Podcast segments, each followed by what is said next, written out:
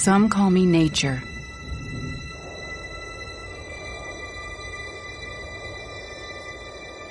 Others call me Mother Nature.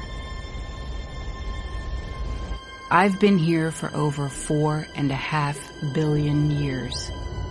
22,500 times longer than you.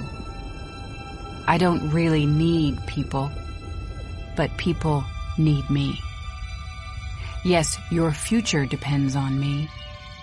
When I thrive, you thrive. When I falter, you falter. Or worse.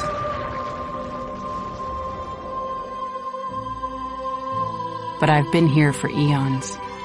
I have fed species greater than you, and I have starved species greater than you. My oceans, my soil, my flowing streams, my forests, they all can take you or leave you. How you choose to live each day, whether you regard or disregard me, doesn't really matter to me. One way or the other.